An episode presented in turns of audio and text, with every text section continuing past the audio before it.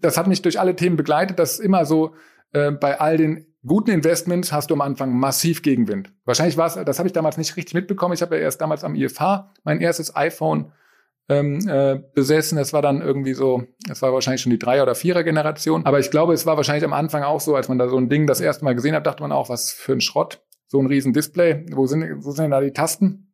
Aber wenn du die Leute gefragt hast, die es benutzt haben, dann fanden die das wahrscheinlich gut. Und, und genauso ist es jetzt mit Tesla. Und genauso ist es im E-Commerce mit Amazon und genauso ist es mit den Kryptowährungen, Bitcoin. Und was ich halt glaube, ist halt, ähm, dass ähm, in dem Bereich sich auch einiges getan hat. Diesmal hatte ich bei der Handelbar einen alten Freund und Weggefährten äh, zu Gast, Adrian Hotz, äh, der seine berufliche Karriere im IFH Köln begonnen hat ähm, und sich dann äh, selbstständig gemacht hat in unterschiedlichen äh, Bereichen. Ich habe mit ihm gesprochen über äh, so tolle äh, Themen wie Amazon natürlich, das darf Adrian nicht fehlen, bis hin zu Tesla, über die Bitcoins. Ähm, besonderen Schwerpunkt ähm, hatten wir auf das Thema Unternehmertum und Investieren und da fand ich seine Ausführungen wirklich extrem klar und spannend. Also reinhören lohnt sich auf jeden Fall. Handelbar. Der Podcast des IFH Köln. Wir schenken Brancheninsights ein. Hallo und herzlich willkommen zur Handelbar, dem Podcast des IFH Köln.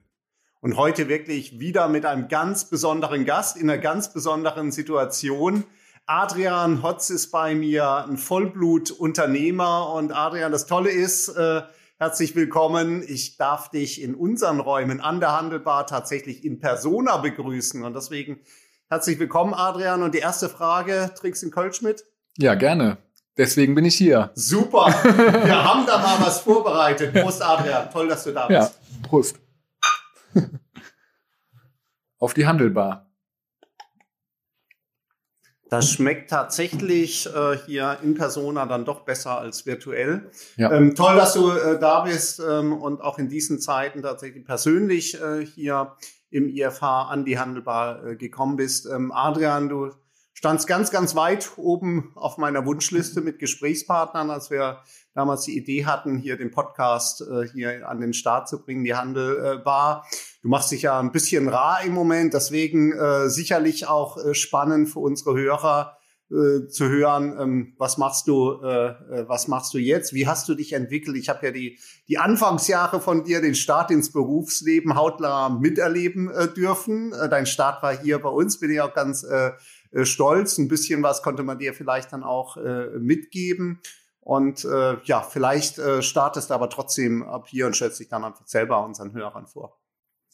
Ja, ähm, da bin ich echt sehr dankbar äh, noch heute, ähm, äh, dass ich hier den Start in das Berufsleben, äh, das ist jetzt über zehn Jahre her tatsächlich, ne? Ist es soweit? Ja, Zeit echt, ne? ja. ähm, äh, machen durfte, weil, ähm, also ich habe hier als studentische Hilfskraft ja angefangen und ähm, von dir viel gelernt, zum Beispiel äh, pünktlich zu sein, war ein Thema bei mir. Ja, das war ein Thema ähm, äh, damals auf jeden Fall. Und da hast du mich mal angezählt, das war auch gut so.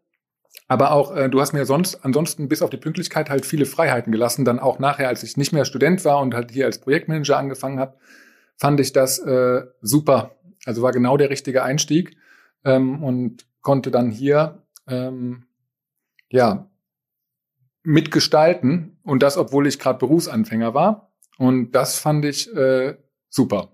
Und dann war es halt auch für mich dann irgendwie, ich weiß gar nicht, ob das so klar war, aber es wurde irgendwie klar, dass ich mich selbstständig machen will und Unternehmer werden will. Und ja, dann weiß ich noch, da haben wir da ein bisschen bisschen verhandelt und auch beim Kölsch. Genau. Wir haben uns damals auch beim Kölsch Ja. äh, hier im, im Erpel dann äh, zusammen Genau. äh, gesetzt. Und ähm, ja, ich, da- eine, man hat eben bei dir dann auch, auch äh, schnell gemerkt, du bist halt Unternehmer. Und ähm, dann haben sich ja unsere Wege leider an der Stelle, zumindestens in dem, in dem vorherigen Verhältnis, ja dann auch wieder getrennt. Wir sind zum Glück dann auch wieder zusammengekommen, aber ähm, ja, Ja, dann ich glaube, ich glaub, also los. damals war es halt, ähm, äh, hättest du mir jetzt da ein Angebot gemacht, was ich nicht hätte ausschlagen können, dann wäre es super schwierig für mich gewesen. Aber es war halt das Geschickte beim IFH war ja, dass man ähm, sozusagen erstmal damals vor allen Dingen noch mit dem, also sehr wissenschaftlich, ähm, ich glaube, kurz vorher hieß die Stelle noch wissenschaftlicher Mitarbeiter, dann kam ich, dann wurde sie ja Projektmanager genannt, ne? Zu Recht. Aber, aber halt auch gehaltlich daran ja, angelegt. Und ja. das war halt aber auch gut, weil ich glaube halt, ähm, wenn du ähm, zu früh zu viel verdienst, und das habe ich bei vielen, die in meinem Studiengang waren, dann so, ähm, die dann in die Unternehmensberatung gegangen sind, gesehen, dass sie dann nicht mehr den Mut haben, sozusagen dieses Gehaltslevel zu verlassen, um sich selbstständig zu machen. Weil wenn du einmal irgendwie ein dickes Auto hast oder ähm, äh, bei einem großen Händler äh, unterschrieben hast und einen ähm, unbefristeten Vertrag hast, dann machst du das nicht unbedingt, wenn du ein gutes Gehalt hast und da die Karriere siehst und immer äh, weiter dort bleiben kannst. Das äh, war mitentscheidend und das war äh, richtig gut, würde ich auch jetzt im Nachhinein empfehlen, empfehle ich auch äh, äh, Absolventen, dass man auf gar keinen Fall nach dem Gehalt den Job aussuchen sollte, sondern ähm, äh, nach dem, wo die Interessen liegen. Und dann hast du viel mehr Lust zu arbeiten und vor allen Dingen, äh, desto höher das Gehalt am Anfang ist, desto starrer wirst du in der Karriere. Also wenn du am Anfang äh, flex, also dich sozusagen vom Lebensstandard noch nicht ähm, äh, äh so hoch fährst, ist das äh, Gold wert, weil ähm, dann kannst du auch nicht so tief fallen. Ja, ja die Gefahr äh, war ja bei uns jetzt relativ gering, dass man da zu hoch äh, hier dann auch, auch einsteigt. Ähm, aber ich glaube, es war ja auch eine, äh, eine Frage letztlich, ähm, wie, wie viel Freiräume kann man überhaupt jemand bieten jetzt, der, der wirklich unternehmerisch dann auch, auch denkt? Das sind ja auch dann die, die Möglichkeiten irgendwo limitiert, gerade jetzt in einer kleinen Organisation. Ähm, und ähm, ich glaube, das habe ich damals auch richtig eingeschätzt, weil ich hätte dich tatsächlich gerne und auch gerne, und das hätte man durchaus, wäre es noch möglich gewesen, auch, ein, auch, ein, auch noch einen größeren Scheck vielleicht dann auch rüberzuspielen. Aber ich glaube, das hätte, hätte dich jetzt auch nur vielleicht noch ein weiteres Jahr gehalten und dann wären wir wieder an den gleichen Punkt auch gekommen. Weil ich glaube, das ist das, was ich ja dann auch an dir ähm, äh, so, so schätze, auch in der, auch in der weiteren Zusammenarbeit, dies, dieses unternehmerische Denken. Ich glaube, es gibt auch einfach Personen, da liegt das irgendwo auch in den, in den Genen äh, drin und die, die kannst du auch irgendwie nicht kaufen an der Stelle, sondern die wollen selber was entwickeln, die wollen selber äh, ihr, ihr eigener Herr sein und ähm, Insofern glaube ich, haben wir das beide zu dem Zeitpunkt äh, richtig eingeschätzt. Ähm, man konnte sicherlich jetzt noch nicht sicher wissen, dass es jetzt so äh, erfolgreicher dann auch oder so schnell dann auch erfolgreich äh, wird. Vielleicht erzählst du trotzdem noch mal so ein bisschen auch aus den aus den aus den ersten äh, Jahren. Äh, Selbstläufer war es ja auch jetzt nicht, muss man ja auch äh, sagen. Man musste ja schon auch viel richtig machen und steckt ja auch viel Arbeit äh, drin. Genau, also das, ähm, ich weiß nicht, ob ich so viel richtig gemacht habe. Jetzt in den ersten Jahren würde ich sagen, habe ich viel als Freelancer gearbeitet und noch gar nicht so als Unternehmer, also selbstständig gearbeitet. Und dann fing das an, ähm, also aus den Beratungsmandaten äh, haben wir Unternehmen gegründet. Eins davon war ähm, Digilance, heißt es jetzt, Connect E-Commerce. Ein anderes war äh, Factor A.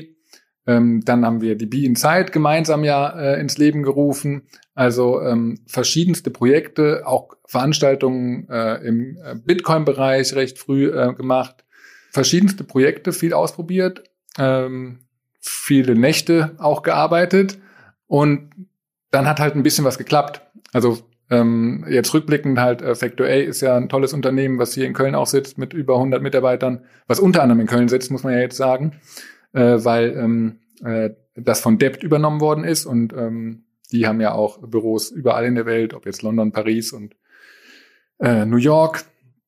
Ähm, was ich jetzt in den letzten Jahren vor allen Dingen gemacht habe, ist äh, weiter als Unternehmer halt äh, zu investieren. Das heißt vor allen Dingen in Unternehmen zu investieren, ähm, wo ich mich einbringen kann. Und jetzt aktuell ist das ähm, Amazing Brands zum Beispiel, ähm, ist jetzt noch nicht offiziell bekannt, aber da äh, will ich sehe ich halt großes Potenzial. So unser, unser letzter, wir haben ja gerade eben auch drüber philosophiert im, im Vorgespräch, ob das vielleicht sogar das letzte Mal war, wo wir uns in Persona gesehen haben in diesen äh, wilden Zeiten. Äh, Be Inside, das war ja immer unsere große, muss man sagen, gemeinsame Bühne mit, mit tollen Speakern, die wir da äh, hatten. Hier Dago Sigurdsson erinnere ich mich äh, gerne äh, dran. Äh, Oliver Kahn damals, Reinhold Messner, das war ja eine äh, tolle Highlight-Veranstaltung, wo wir, glaube ich, schon sagen können, wir haben da auch das, das Who is Who des deutschen E-Commerce äh, hier nach, nach Köln am Vorabend der Demexco äh, geholt.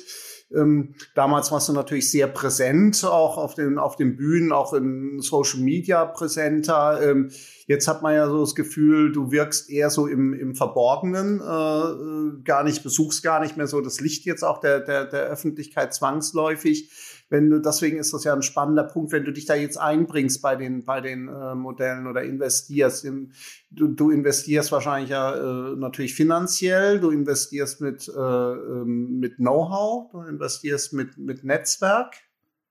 Sind das so die, die drei Faktoren? Ähm, genau, kann man eigentlich sagen. Also vor allen Dingen suche ich halt nach Themen, die, die mich interessieren.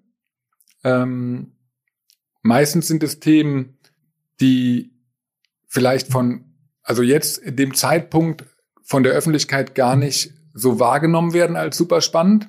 Also es war ja dann 2013 oder wann das war, ähm, äh, mit dem Krypto-Thema, wo alle drauf geguckt haben und gesagt haben, das wird nie was. Und auch sonst ich, äh, ich auch, fundierte Meinungen ja. wahrscheinlich hatten ja. oder fundierte Kritik hatten, aber wo du dann reinguckst in die Community und deswegen haben wir ja auch die Konferenzen damals veranstaltet, und siehst halt, wenn die Leute, die das nutzen, die Leute, die sich damit beschäftigen, die sind total begeistert. Und das ist bei all den Themen eigentlich immer so gewesen. Ob das jetzt äh, Factor A war, dass Amazon ähm, äh, sich so massiv durchsetzt in der Zeit, wo wir das äh, gegründet haben, war auch nicht allen klar. Also viele äh, sehen den E-Commerce-Markt ja äh, oder haben den E-Commerce-Markt dann nicht so konzentriert auf Amazon gesehen damals, ähm, ähm, wie wir das gesehen haben.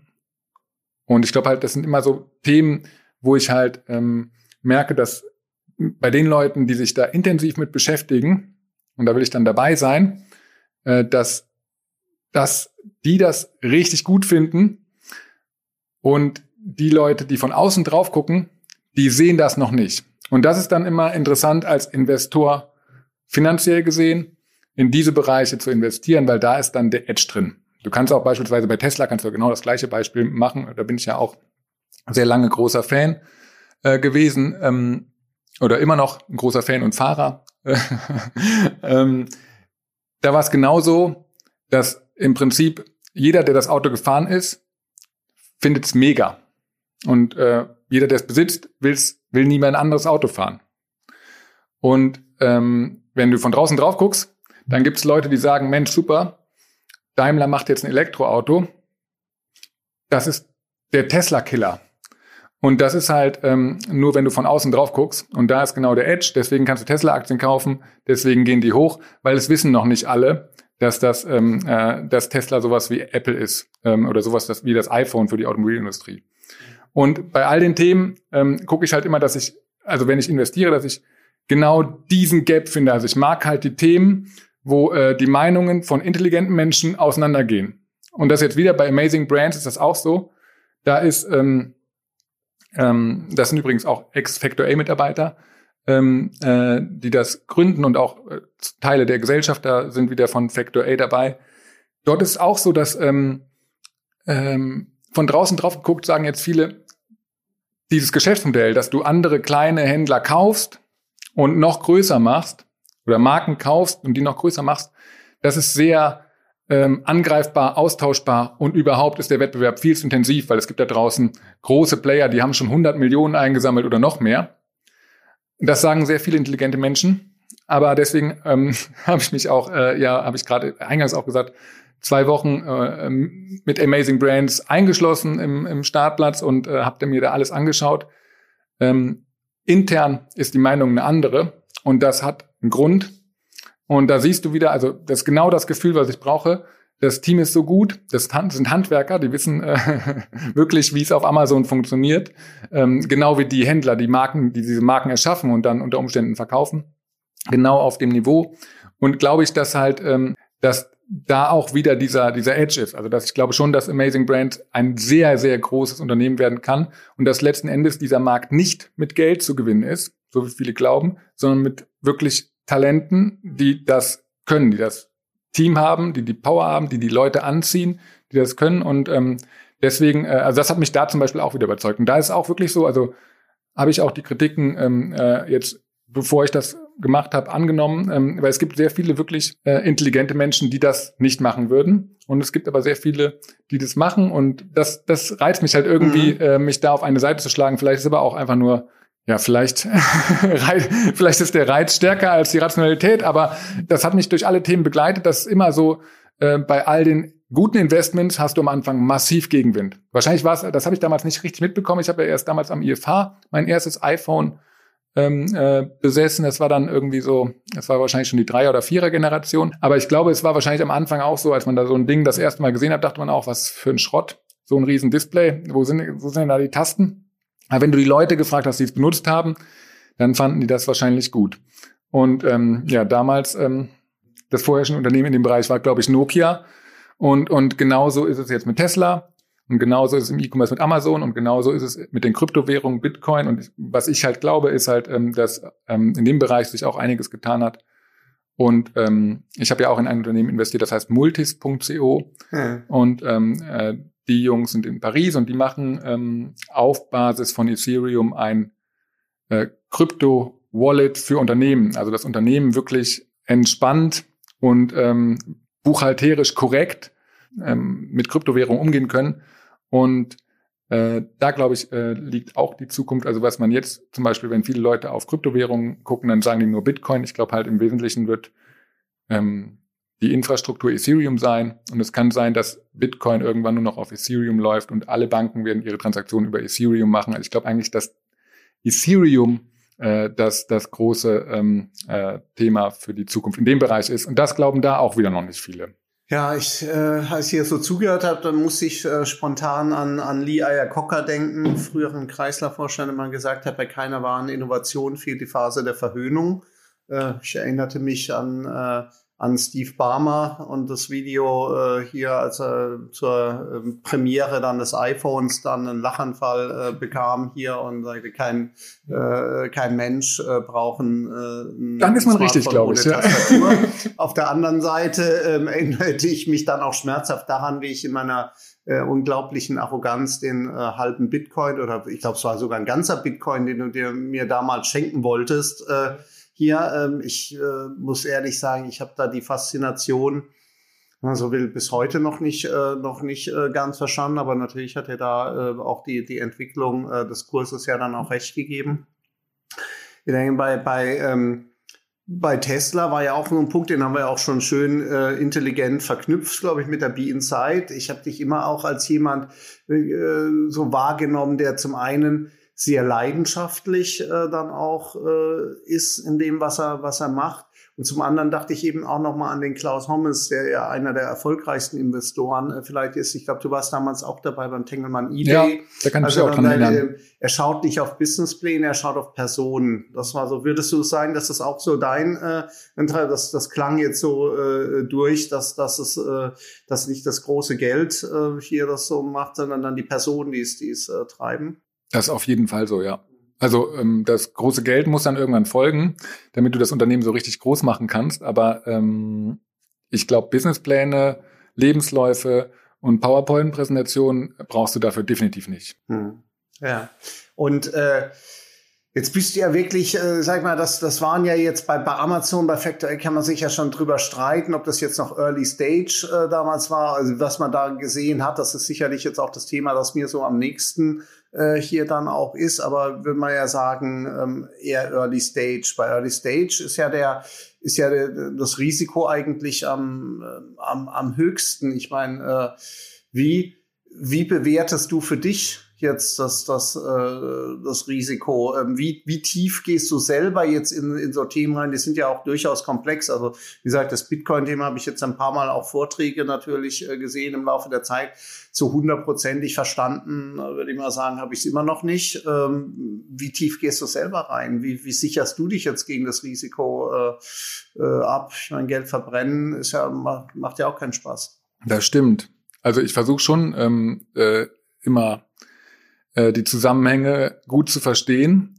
Und ich sichere mich sozusagen ab, indem ich meistens so, wenn ich, nehme ich so Thesen raus und ähm, äh, teste die. Also wenn ich dann zum Beispiel merke, ja, beim Tesla, ne, die Beschleunigung ist ja schon gut. Das kann ich selbst jemanden, der Motoren mag, Wie du zum Beispiel, kann ich sagen, die Beschleunigung ist schon gut. Dann gibst, sagst du mir ja. Genau.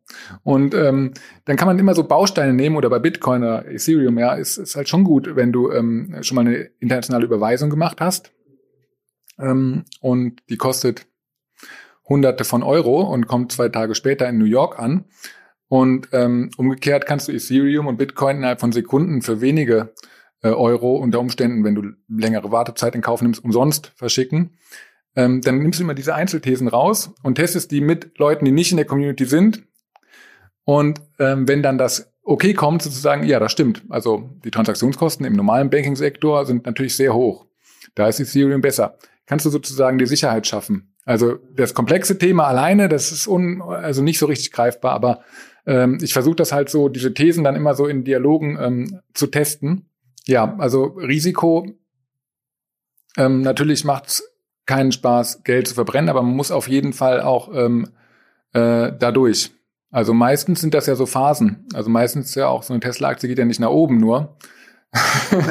und bei Bitcoin gab es auch schon oft äh, die Phasen und bei unternehmerisch äh, kennt das auch jeder. Das ist so ein bisschen bipolar. Also wir hatten Phasen, wo wir äh, im Büro saßen und denken, wie bekommen wir die ganzen Plätze voll? Und wir hatten Phasen, da standen die Leute Schlange auf der Toilette äh, um auf die Toilette zu gehen. Und ähm, äh, weil wir mit dem neuen Büro nicht nachgekommen sind. Und genau dazwischen ist das, also im Unternehmertum gibt es eigentlich nichts dazwischen. Es gibt nicht diese Ausgeglichenheit, sondern es gibt immer nur voll depressiv oder voll optimistisch. Und ähm, äh, ja, danach bin ich irgendwie süchtig. also ich würde sagen, das ist ähm, dieses gesunde, ausgeglichene, das gibt's da nicht. Ja, also Gaspedal ist vorne rechts, wie Thorsten Töller, ja durchaus auch ein erfolgreicher Unternehmer hier, äh, ja so schön äh, so schön sagt. Ich kann dir noch ein Beispiel geben ja. ähm, äh, in ein Unternehmen, äh, in das, wo ich heute zugesagt habe zu investieren. Blink Last Mile heißen die und ähm, die machen äh, ist halt auch spannend für den E-Commerce. Ähm, die letzte Meile für, also wahrscheinlich voraussichtlich erstmal Fashion-Produkte und ähm, äh, da vor allen Dingen Premium-Marken, alles in 30 Minuten lieferbar in den großen Städten Europas. Und ähm, da würde jetzt jeder sagen, ja, hm, schwierig von der Logistik oder auch ähm, schwierig, äh, die Kunden brauchen die gar nicht so schnell, die Klamotten oder was auch immer, ja. Aber wenn du dich einmal damit beschäftigt hast, dann glaubst du, also glaube ich jetzt jedenfalls, relativ schnell, dass das schon ein Standard werden kann. Ist natürlich, also keine Frage, Risiko.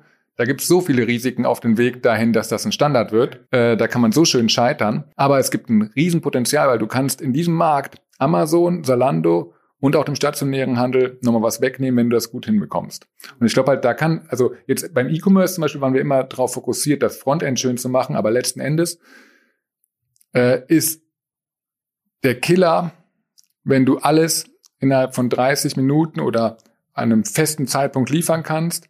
Ähm, das würde die Spielregeln nochmal verändern. Und da kannst du auch nochmal größeren äh, Händlern äh, etwas wegnehmen. Und das fand ich so spannend, das Thema, und habe mich so intensiv jetzt die Woche mit dem Gründer ausgetauscht, der in Italien sitzt. Ähm, ähm, und waren irgendwie auf einer Wellenlänge. Ich weiß aber weder, äh, also ich habe weder einen detaillierten Businessplan noch ähm, ähm, ne, noch nicht mal ein Pitch Deck, aber ich habe halt mit ihm mehrmals gesprochen und viel hin und her geschrieben und bin ziemlich sicher, dass der ähm, äh, eine gute Chance hat, das zu machen. Äh, spannend. Wahrscheinlich ist ja auch ein gutes Zeichen. Äh, ich sage, unser, unsere, unsere Studien zeigen ja, äh, dass das vor allen Dingen Verlässlichkeit beim, bei, bei, hier ein Treiber ist äh, und, und die Geschwindigkeit in vielen Fällen, das haben wir ja diskutiert auch schon äh, mit anderen Anbietern jetzt im, im, mit dem Thema Same-Day-Delivery ähm, für viele Fälle gar nicht so richtig spannend ist. Aber wir, äh, wir werden es wir werden's hier dann auch beobachten. Und äh, wie gesagt, ich muss ja, muss ja gestehen, dass ich bei vielen Punkten äh, jetzt auch in der Vergangenheit dann äh, äh, tatsächlich doch nicht äh, richtig äh, lag. Wo ich richtig lag, glaube ich schon. Das ist ja auch hinlänglich der kommentiert ist ein Stück weit und lass uns vielleicht da die Brücke auch zum Handel dann noch schlagen. Äh, äh, das Thema Amazon, äh, wo man ja doch ähm, schon zum halbwegs frühen Zeitpunkt erkannt hat, äh, wo, worauf das da auch hinausläuft, äh, diese, diese, äh, diese konsequente Fokussierung jetzt auf den, auf den Kunden, ähm, das wirklich äh, hier auch einen starken Fokus auf, auf Logistik, einen starken Fokus auf Sortiment mit dem Markus Schöberl zuletzt ausgetauscht hier vom Marketplace über 700 Millionen Produkte, das, äh, diese, diese wohl in Deutschland jetzt allein auf dem Marktplatz drauf haben. Ähm, jetzt äh, hat ja äh, Jeff Bezos seinen letzten Brief an die Aktionäre äh, geschrieben. Du hast ihn ja sicherlich dann auch äh, gelesen, aber davon, davon äh, unabhängig. An welcher Stufe stehen wir jetzt hier dann auch bei, bei, bei, bei Amazon? Gehen wir da hier tatsächlich, sind wir noch bei Day One und sind wir noch bei dem, äh, es geht hier nach vorne? Ich meine, die Wachstumsraten waren natürlich äh, enorm. Wir sehen nach unseren äh, Zahlen, und das sind ja die, die richtigen Zahlen, äh, letztes Jahr von, von 48 auf 53 Prozent Marktanteil jetzt gegangen, äh, in, innerhalb eines Jahres fünf Prozentpunkte bei einem Markt, der insgesamt ja brutal gewachsen ist. Also wir sehen ja ein unglaubliches Wachstum. Auf der anderen Seite hatten wir die Diskussion von einigen Kollegen ausgelöst. Jetzt, ich glaube, das ist so ein gutes Jahr her. Götterdämmerung sehen wir jetzt so schon das, äh, schon das Ende. Wie ist so deine Sicht auf, auf, auf äh, Amazon? Gute Frage, weil ähm, ich ja auch in Vorträgen dieses, diese One, diese Day One Denke fand ich auch immer so, also fand ich immer so cool. Habe ich auch immer gern als Beispiel gebracht, ähm, äh, um ein Unternehmen wach zu halten, um, um sozusagen wettbewerbsfähig äh, zu bleiben und um sich immer wieder neu zu denken, finde ich das mega. Ist Amazon jetzt äh, Peak Amazon? Würde ich sagen, nein, definitiv nicht. Äh, Google ist auch nicht Peak Google. Also ähm, das, da reden wir einfach, äh, klar kann man über Händlergeschäftsmodelle reden, ob die am, am Peak sind, ja oder nein, aber hier reden wir ja über eine Infrastruktur, was einfach genutzt wird. Also da, äh, das, das wird weitergehen. Das jetzt, hat jetzt natürlich einen Covid-Peak bekommen. Und wenn die Normalität kommt, äh, dann gleicht sich das vielleicht nochmal kurz ein bisschen an, aber, aber vieles bleibt auch einfach. Also ich habe ähm, äh, aus also ich habe viele Sparbus eingerichtet, die hatte ich vor Covid nicht und die werde ich auch nach Covid nicht, ähm, äh, nicht mehr canceln. Ne? Also und ähm, das, das glaube ich bleibt und das wird weiter wachsen. Wo ich aber trotzdem ähm, Potenzial sehe, ist halt wirklich in so, das habe ich ja auch gerade erwähnt, ähm, die Innovation. Also wenn es ein Google gibt, das heißt nicht, dass nicht ein Facebook entstehen kann. Also was völlig anderes kann entstehen. Und wenn es ein Amazon gibt, dann kann auch ein völlig anderes Geschäftsmodell im Handel entstehen nebendran. Und ähm, es gibt ja schon Beispiele, die also ne, ähm, gut neben Amazon existieren können. Und ich glaube halt, das nächste ähm, große Ding ist halt wirklich, ähm, äh, dass wir uns dran gewöhnen werden, dass die Logistik dann kommt, wenn du sie brauchst. Das fängt jetzt mit Gorillas an, aber das wird sich durch den kompletten E-Commerce ziehen und das wird das Spiel verändern. Und da kann durchaus sein, dass Amazon Marktanteile abgibt. Könnte ich mir gut vorstellen jedenfalls. Oder auch ähm, Salando oder auch der stationäre Handel weiter. Weil ich glaube halt einfach, dass da sind wir so ein bisschen träge und fokussiert auf diesen klassischen E-Commerce. Es wird halt wahrscheinlich jetzt, ähm, wo die Logistikflächen in, in den Innenstädten zwar nicht billig geworden sind, aber es gibt mehr von denen, ähm, sage ich mal, also ob das jetzt Bürogebäude oder Einzelhandel sind, ist es schon die perfekte äh, Gelegenheit, diese Logistik-Thematik ähm, in den Griff zu bekommen. Ja.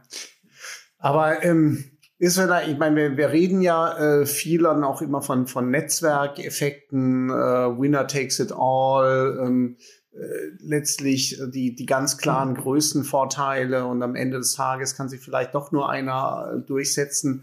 Aber ist es vielleicht nicht, äh, nicht falsch, wenn man in den Rückspiegel schaut? Ist es nicht so, dass tatsächlich äh, all die Unternehmen, über die wir äh, jetzt lächeln, weil wir sagen, gut, äh, die, die, die haben es da nicht geschafft, äh, die Nokias, die du angesprochen hast, die, äh, die, die Rims mit, mit äh, BlackBerry, äh, ähm, die waren ja mal in einer ähnlichen Position. Die haben ja auch gesagt, gut, was, was Nokia, ich weiß nicht, der Marktanteil war, war wahrscheinlich bei 70 Prozent weltweit äh, oder, oder noch mehr jetzt bei, bei Mobilgeräten äh, und ähm, jetzt sind sie zu einem Nischenanbieter äh, irgendwo dann äh, geworden. Ähm, ist es vielleicht auch immer so eine, so eine Momentaufnahme, dass man dann sagt, gut, also das scheint so, so unangreifbar. Wir sehen ja Auf jeden Fall. Apple, Alles immer äh, im Fluss. Wir sehen es ja auch bei dem Apple, die ja, die ja durchaus zyklen, wo wir jetzt sagen, gut, ähm, äh, erstaunlicherweise aus meiner Sicht, weil man das Gefühl hat, die Innovationskraft ähm, ist, ist nicht mehr so stark, wie sie mal war. Sie schöpfen jetzt vielleicht tatsächlich das ab an, an, an, an äh, Mehrwert, was sie dann eben vorher geschaffen haben, an diesem, an diesem Preispremium, was man dann eben abschöpfen äh, kann. Aber auch die haben ja schon andere Tage gezählt. Und dann auf der anderen Seite würde das ja, was du sagst, ich äh, auf, auf im Prinzip mich ja dann auch unterstützen. Ich sage, der, der Konkurrent von einem von einem, von einem Amazon ist, kommt vielleicht aus dem Social Media Bereich. Das heißt, gut, da kommt eine, eine Plattform. Wir sehen es ja bei, bei Instagram, so ein, so ein Self-Checkout, also so ein Quick-Checkout. Das ist vielleicht eine viel größere Gefahr als irgendein Online-Händler oder eine andere Plattform. Glaube ich auch. Also ich glaube halt äh, tatsächlich, dass äh, der Bereich natürlich, also du wirst Amazon nicht Konkurrenz machen, indem du sagst, wir machen Amazon 2. Äh, und ich glaube halt, also ich bin halt voll bei dir, wenn du jetzt rauszoomen würdest auf der Timeline, wo wir jetzt gerade sind und ähm, natürlich wird es Unternehmen, die wir jetzt als selbstverständlich erachten, auch in 100 Jahren nicht mehr geben und in 50 Jahren vielleicht schon nicht mehr. Aber ähm, ich glaube halt, die Wahrscheinlichkeit ist schon hoch, dass die digitalen Player jetzt recht lange bleiben, weil die einfach in einer neuen ähm, auf in einer neuen Umgebung die Infrastruktur geschaffen haben. Und ich glaube, das ist immer recht schwer äh, zu kopieren. Also ähm, man redet da ja immer recht schnell von, von diesen Skaleneffekten und das gab es halt, im, also dieses Skaleneffekt, die Software auslöst, das gab es halt ähm, so vor der Digitalisierung nicht. Und im Prinzip hast du ja jetzt, und deswegen sind ja auch viele amerikanische Unternehmen da in der Top-Liga, du hast halt, äh, du denkst halt immer für einen weltweiten Markt, weil es macht für dich keinen Unterschied, ob du deine Software ausrollst in äh, nur für Deutschland oder für die ganze Welt.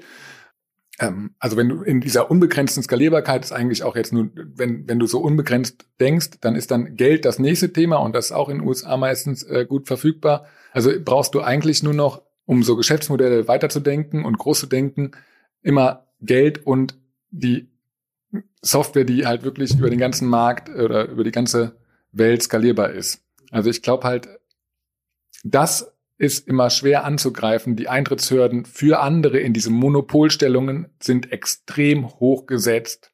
Weil wenn du jetzt eine neue Suchmaschine machst oder eine neue E-Commerce-Plattform oder einen neuen, ähm, in Zukunft wird es bei Tesla der Autopilot sein, weil die haben jetzt halt über eine Million Fahrzeuge draußen, die mit sieben Kameras, meins auch, durch die Welt fährt. Ähm, und so sowohl die Geschwindigkeit als auch mein Lenkradeinschlag übermittelt in die Cloud und daran lernt, wie der Autopilot funktioniert, das hat kein anderer draußen. Und diesen Vorteil, den kannst du dir nur wieder zurückholen, wenn du da reingehst und sagst, Geld spielt keine Rolle und ähm, ich habe die gleiche Vision und, und gleiche Anziehungskraft wie diese Marke. Das ist sehr unwahrscheinlich jetzt in, in der kurzen Frist, in der mittleren Frist und vielleicht auch langfristig, weil Software eben skaliert und selber lernt. Und das ist halt bei all den Themen, ist es halt so, Facebook, Google, äh, Amazon, Instagram, WhatsApp, die Daten, die lernen von alleine weiter und das ist, äh, macht die, äh, macht die angreifbar, also es wird immer schwieriger, diese, diese Themen anzugreifen, weil es immer kapitalintensiver wird.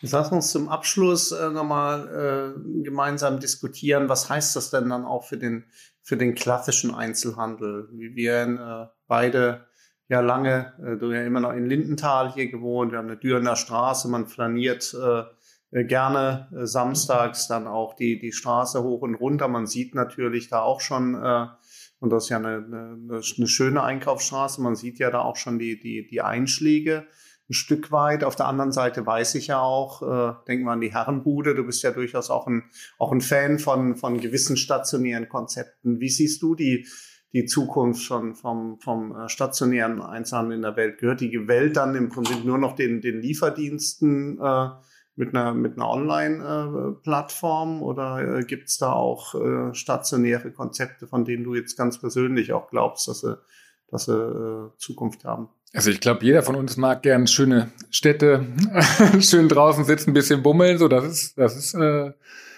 völlig okay, finde ich gut. Also ähm, wenn es gut ist, wo ich halt nicht, äh, also was ich ganz ehrlich nicht so gut fand bis jetzt, immer so, also ist aber auch Geschmackssache, war die Hohe Straße. So, das finde ich jetzt nicht so cool. Ne? Also da ist halt austauschbare äh, Marken sind da drin und ähm, äh, da ist halt wenig äh, Herrenbude von Achim und auch wenig ähm, äh, gute Weinhändler, die dich wirklich beraten. Und ähm, also ich glaube halt schon, dass das funktioniert. Ich glaube, es wird halt ähm, richtig gut vernetzt funktionieren und ich glaube halt, dass ähm, das merken wir jetzt gerade, dass auch Einzelhändler in der Lage sind zu liefern, dass die auch einen Online-Shop haben. Ich meine, der Achim hat auch vor einem Jahr äh, direkt reagiert und hat einen Online-Shop äh, entwickelt auf Shopify.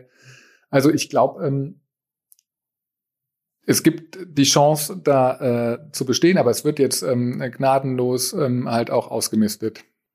Ja. Und äh, ist es so, dass man dann ähm, zum einen da viel tiefer noch rein muss, dass man gar nicht so pauschale Aussagen äh, treffen kann, weil der Achim ist ja ein gutes Beispiel mit der, mit der Herrenbude. Jetzt würde man sagen, Fashion ist ja ganz bescheiden äh, äh, momentan. Jetzt haben wir ja eine, eine unheimliche schwierige Situation. Trotzdem kriege ich ja mit, dass jetzt viele gerade kleine äh, Fashionhändler das durchaus äh, äh, gut, gut schaffen, die sogar im vergangenen Jahr noch Umsatzzuwächse hatten, weil sie eben auf Instagram mit ihren, mit ihren Kundinnen und Kunden dann auch äh, kommunizieren, weil sie eben dann auch ausliefern, weil sie eben da äh, pfiffig dann auch entsprechende Konzepte äh, um, umsetzen. Also zum einen muss man, äh, muss man da nicht, äh, muss man da nicht tiefer reingehen und zum zweiten ist für die, die dann überbleibt, ähm, Technologie, aber vielleicht nur, nur so die Basis und äh, man muss dann schon eigentlich so klassische Händlertugenden äh, wieder, wieder pflegen. Ich sag mal, der, der Achim gibt dir ja dann auch das Gefühl, wirklich wertschätzen und Kunde betüteln. Äh, ja, ich bin ja, ich bin ja echt einfach zu begeistern. Also das ist eine ganz persönliche Meinung halt, ne? Aber, aber, also mir stellst du ein Bier hin, zum Beispiel, wie hier, ne? Und ähm, äh, dann finde ich das schon gut. Also ich glaube schon, dass Konzepte mehr begeistern müssen. Die müssen, ne? Also schon ähm, Anziehungskraft sein. Ja. ja. Jetzt ähm, wirklich dann äh, so als mehr oder minder fast die letzte Frage. Ich kann ja nie ausschließen, dass man nicht doch noch eine hinterher findet, aber äh, sollte ich äh, mit Blick auf die Uhr dann eben nicht machen. Aber wenn wir jetzt mal in fünf Jahren äh, hier äh, wieder durch eine, durch eine Fußgängerzone jetzt in einer der größeren Städten dann auch laufen und vergleichen die mit der, mit der Fußgängerzone jetzt vor der Pandemie wie, wie groß glaub, glaubst du, ist der, ist, der, ist der Unterschied? Wird das fundamental sein? Wird das was ganz anderes sein? Wird das so ein bisschen anders sein? Werden halt ein paar schlechte weg sein und der Rest ist uh, halt besser geworden? Wie, wie, wie dramatisch ist, ist, ist das, was wir sehen, so an, an äh, Transformation? Ich sehe das nicht so dramatisch. Also ich glaube schon, dass noch so, also dass sich das jetzt nicht so krass verändert. Also ich glaube halt, dass, äh, dass da viele äh, Händler ähm, vielleicht ausgetauscht werden, aber dass so im Prinzip das Gleiche da sein wird. Also Frauen wollen Schuhe einkaufen, Männer wollen ähm, vielleicht eine Uhr oder ähm, einen Whisky trinken, während die Frau einkauft. Ich glaube halt, ich glaube, das wird halt, wird weiter, wird weiter so, wie das irgendwie in unserer Gesellschaft immer funktioniert hat, wird es weiter funktionieren, ehrlich gesagt. Ich glaube aber, es wird halt viel mehr der Lustfaktor im, im Mittelpunkt stehen. Das ist, äh, ich finde, das wirklich ein tolles Schlusswort, gerade von, von jemandem, der ja dem Digitalen so verbunden ist. Es gibt also Hoffnung auch für, äh, für den, für den äh, stationären Handel, wenn, und das hast du ja sehr schön dann auch ausgeführt, wenn er dann eben auch, auch exzellent ist. Ich glaube, da werden die Anforderungen sicherlich, sicherlich dann auch, auch deutlich steigen. Und ähm, jetzt die, die aller, allerletzte Frage, wenn du wenn du äh, jetzt schaust, ähm, wo du wo du rein investierst, siehst du überhaupt ein Handelskonzept, von dem du sagst, äh, das ist eigentlich richtig äh, richtig spannend. Deswegen ja bei den Tengelmann E-Ventures, die sagen, gut, also Handel ist, ist eigentlich äh, ist eigentlich nicht so das super schwer, da überhaupt noch Geld mit zu verdienen. Geh lieber in andere Geschäftsmodelle. Gibt es da irgendwas, von dem du glaubst, du könntest da so eine Leidenschaft entfachen wie für den Bitcoin? Ich habe ja jetzt in zwei Handelsmodelle investiert. Also einmal Amazing Brands ist ein Handelskonzept, ganz klassisch. Nur halt mit Marken, die auf Amazon gut positioniert sind. Und ähm, dann ist Deliver also Blink Last Mile ist halt auch nicht nur ein Logistiker. Also er wird dafür sorgen, dass große Brands wie Adidas und Nike im Checkout-Prozess ihren Kunden anbieten können, dass die Schuhe in 30 Minuten kommen können. Aber er wird auch selber verkaufen. So, und das ist auch ein klassisches Handelsmodell. Und dort wird dann die Ware halt über die eigene App dann ähm, äh, direkt und schnell äh, distribuiert. Also bin ich überhaupt nicht abgeneigt. Im Gegenteil, das macht mich heiß, wenn Tengelmann Ventures sagt, die machen es nicht. dann gewinnen wir halt den Markt.